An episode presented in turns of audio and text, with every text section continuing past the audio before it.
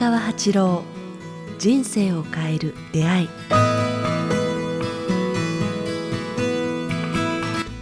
こんにちは早川洋平です。北川八郎人生を変える出会い、えーこの番組は YouTube と Podcast 各プラットフォームよりお届けしています。北川先生よろしくお願いします。よろしくお願いします。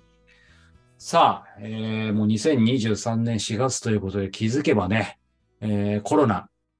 始まってからというかね、最初に、えーいろいろ大変だったのは2020年のちょうど3月とか、ね、そのくらいからだったと思う。でも丸3年経って、この番組でもね、というか世の中もコロナが始まった時からポストコロナ、ポストコロナってコロコロナ後の世界みたいな話はされてましたけど、まあね、いいよいよ、ね、実際5月になったらまたね、もうマスクもどうこうっていう話も出てきてますし、まあ世の中的に、あの、すでにね、あの、少しずつそういうアフターコロナというかコロナ後の世界っていうところに皆さんもすでに体感しつつあると思うんですけど、そこで今本当に改めて、えー、ポストコロナの時代に求められる経営とはということでね、この番組がっつり経営の話あんまり普段はしないですけど、でもやっぱりね、経営者の方も聞いてると思いますし、経営者じゃない方にとっても、あの、多分その経営するとか仕事をするっていうことで、あの、広い意味では意味があると思うので、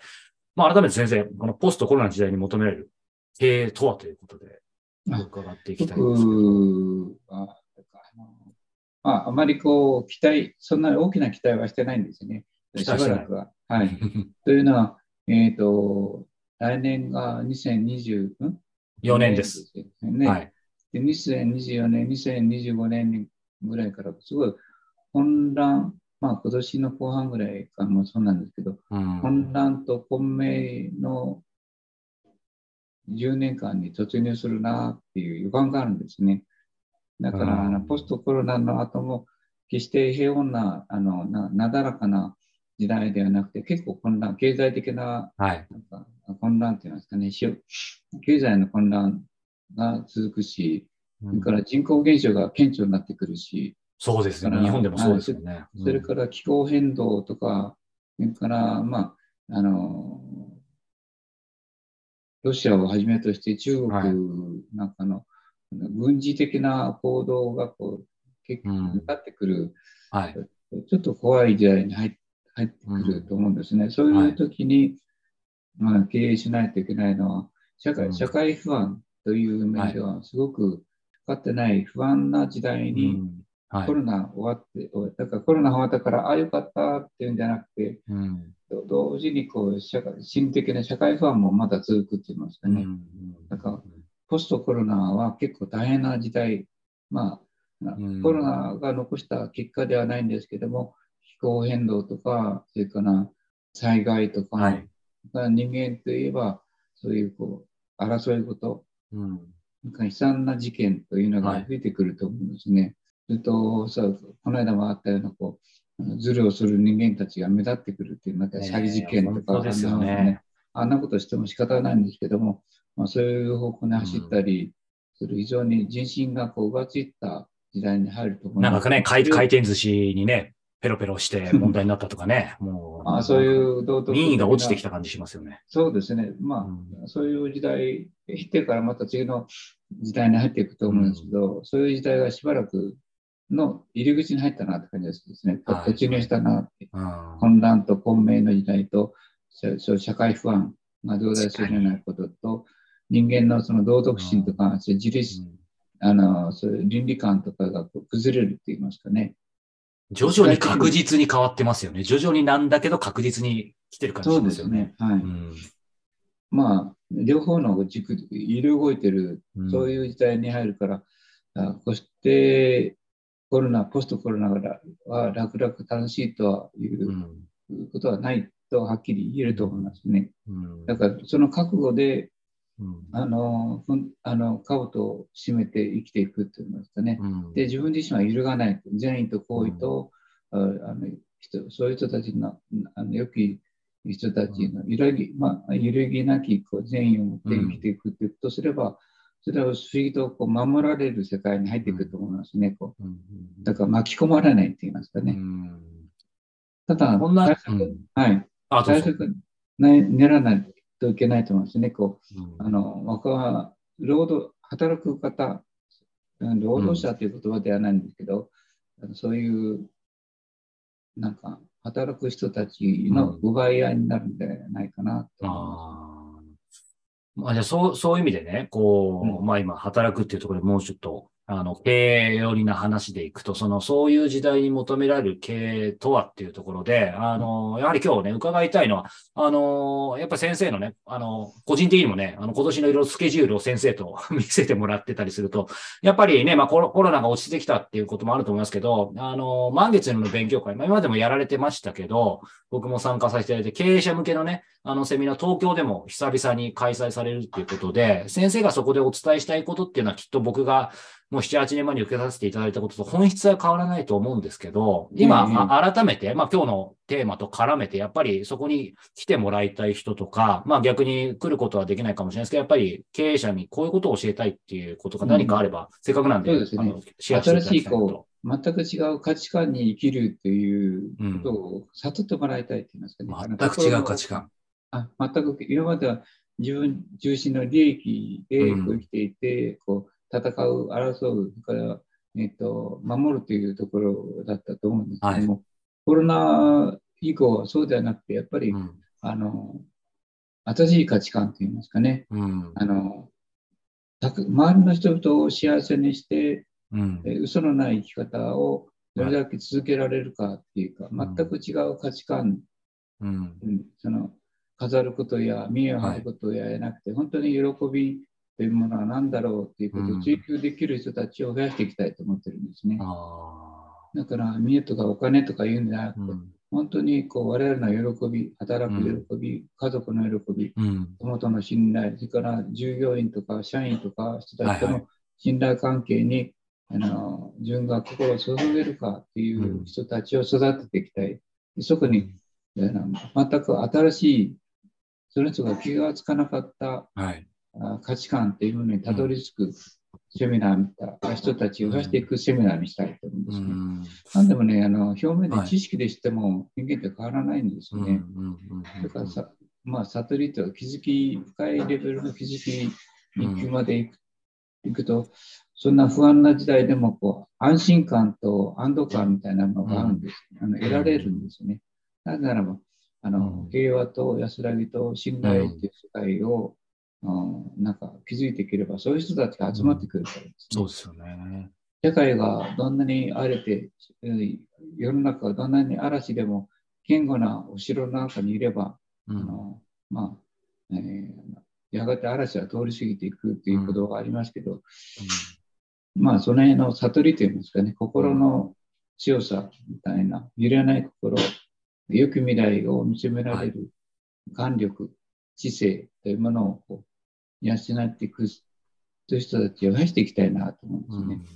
その人たちがやっぱ世の中を救うんですよね。うんあのーそう、ちょうどね、あのー満月の勉強会の、あの、案内のチラシを僕も拝見してて、やっぱり冒頭で今先生が救うっておっしゃったと思うんですけど、この中にも経営活動を通して人々を救う能力を高めるっていうふうに書いてあってですね。すね当然先生、はい今までそれは僕が参加させていただいた7、8年前の時もおっしゃってたと思うんですけど、これ僕の今の先生のお話を伺った上での個人的な体感ですけど、やっぱりそれがより求められる時代だし、先生もそこをより伝えていきたいのかなというふうに思ったんですね。すねっていうのも、今まではこう先生の教えで、やっぱり、まあ僕なんかもここのように我が強いんで、もう本当に先生の理より真をね、選びなさいっていう話でずっと生きてきたんですけど、その話っていうのはあくまで、やっぱり、僕なりの余裕のない人間からすると、その利より心、身の回りにいる、まあ相手との1対1とか、まあそれをちょっと超えたぐらいの関係性の人とっていう感じだったんですけど、いよいよ、なんか今の話が伺っていると世の中が余裕がなくなってくるからこそ、あの、より本当に、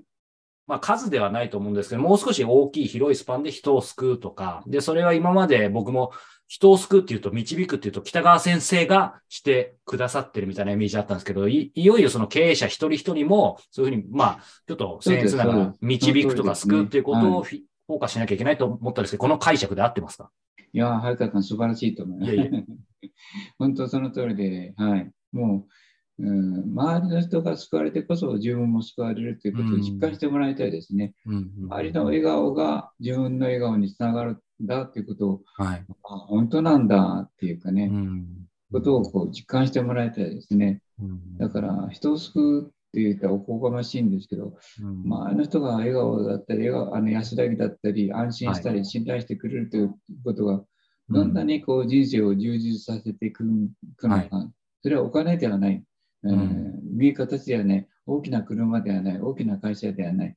信頼ですね、裏切らないとか、裏切あ裏切るということはあれなんですけど、ええ。期待を外れないとかいううん。ことができるように、全く100%とは言いませんけど、うん。あかなりできるようになって、そっちの価値観に気づくことができた生き方ができる人はい。というのが、やっぱり僕はあのコロ,、うん。あのコロナ禍に必要ですね。うんだから絆、つながりを深くしていくということを、コロナ禍の、うんコロナ後、コロナ後。の世界にあの確立してめ、そこを目指して生きていけば、あ絶対大丈夫だと思いますね。うんうんうんなぜなら、混乱の中にあって、助け合う人がいれば、我々は生きていけるんですもの。そうですね。うん、だから、まあね、いろいろニュースだけを見るとね、ちょっと気分沈んだりするかもしれないですけど、まあか考え方によってはというか、先生の今のね、あの、ものをきちんと持ってれば、あの、その不安は希望に変わるかもしれないですよね。そうで大丈夫って言いたいんですね。あなたがしっかりして、心を覚悟して、はい。えー安らぎと喜びと笑顔を人に与えようと決心した時に、うんあなた自身がこう幸福になっていくでしょうっていうね、うんあ幸福っていうか安らぎの中に入っている。コロナ後の世界がこう、はいくり抜けられて、次の平和の時代は平和のトンネルの向こうまできっとたどり着くでしょうって言いたいですね。うんうん。本当救うことで救われるってね、なんかう、んすごく、まあ、先生とこう長く接するだけで、ややっぱりそういう感じは受けますよね。私のこあの言葉ではなくて、本当キリストやお釈迦様の言葉、うんまあ、先先人の教えですよね。やっぱ、んまあ、みんな同じことをと思うんですね。うんまあ、ひ人々を救うことによって、なんと、うんこのような仕組みですね。こううんあのキリストやお釈迦様がはい。見つけて、我々に説いてくれてて、私たちもそこに気がついて、うんうん、周りの笑顔こそ自分を救って救うということに気がつく。それができるように、うん心からできるようになるっていうことがね、うんそうですね。うんまあでもそういう意味ではなんか、こう、20世紀というかコロナ前のようになんか経営ってこういう、なんかどうどうすればいい、もうノウハウ、ノウハウみたいな感じ。まあ先生はね、ずっと違うノウハウじゃないことを伝えられてましたけど、でもなんかもう、いい意味でかなりシンプルにせざるを得ないし、シンプルになりそうですね。うん、そうです。だから本当、早川君が言われた通り、コロナというこう悪材悪悪材料、悪材料という言葉をあれかもわかんないちょっとしたあの良くない材料うん、教科、勉強で我々は真実のものを見つけられるということがうんできる時代だと思いますね。だからかえってコロナとコロナ禍後によって私たちは本当に大事なものを見つけられるのではないかなと思いますね。そうですよね。コロナ禍の禍だから文字通り災い転じてってしたいですよね。そうですね。これの、このことが私たちを真実のあの喜び、大事なこと、なんか遠くにあったものを引き寄せるうん人間関係のこう絆の深さ、うん大事なことに気づけるっていう、あそういう意味での、うんコロナ後の世界を楽しみにして生きていけると思いますね。うんありがとうございます。さあ、えーこのね、満月の勉強会、ね、またこれから徐々にいろんなところで開催されていくと思うんですけど、まずは5月の、えー名古屋からですね。そうです。長屋から。い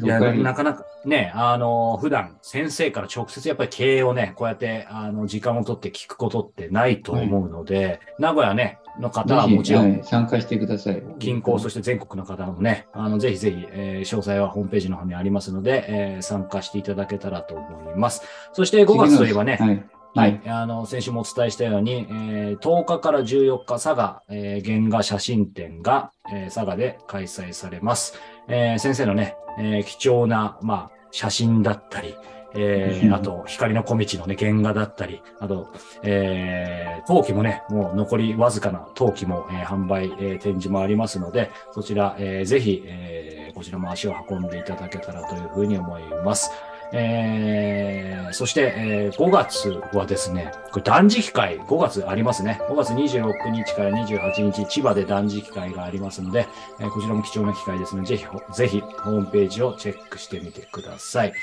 ということで、えー今週もお届けしてきました、北川八郎人生を変える出会い、いかがだったでしょうか？えーポッドキャストを、えー聞いている方は番組のフォロー、えー YouTube を見ている方はチャンネル登録をしていただけると励みになります。ぜひよろしくお願いします。ということで、えー北川先生、また来週もよろしくお願いします。ありがとうございましたよろし。くお願いします。ありがとうございました。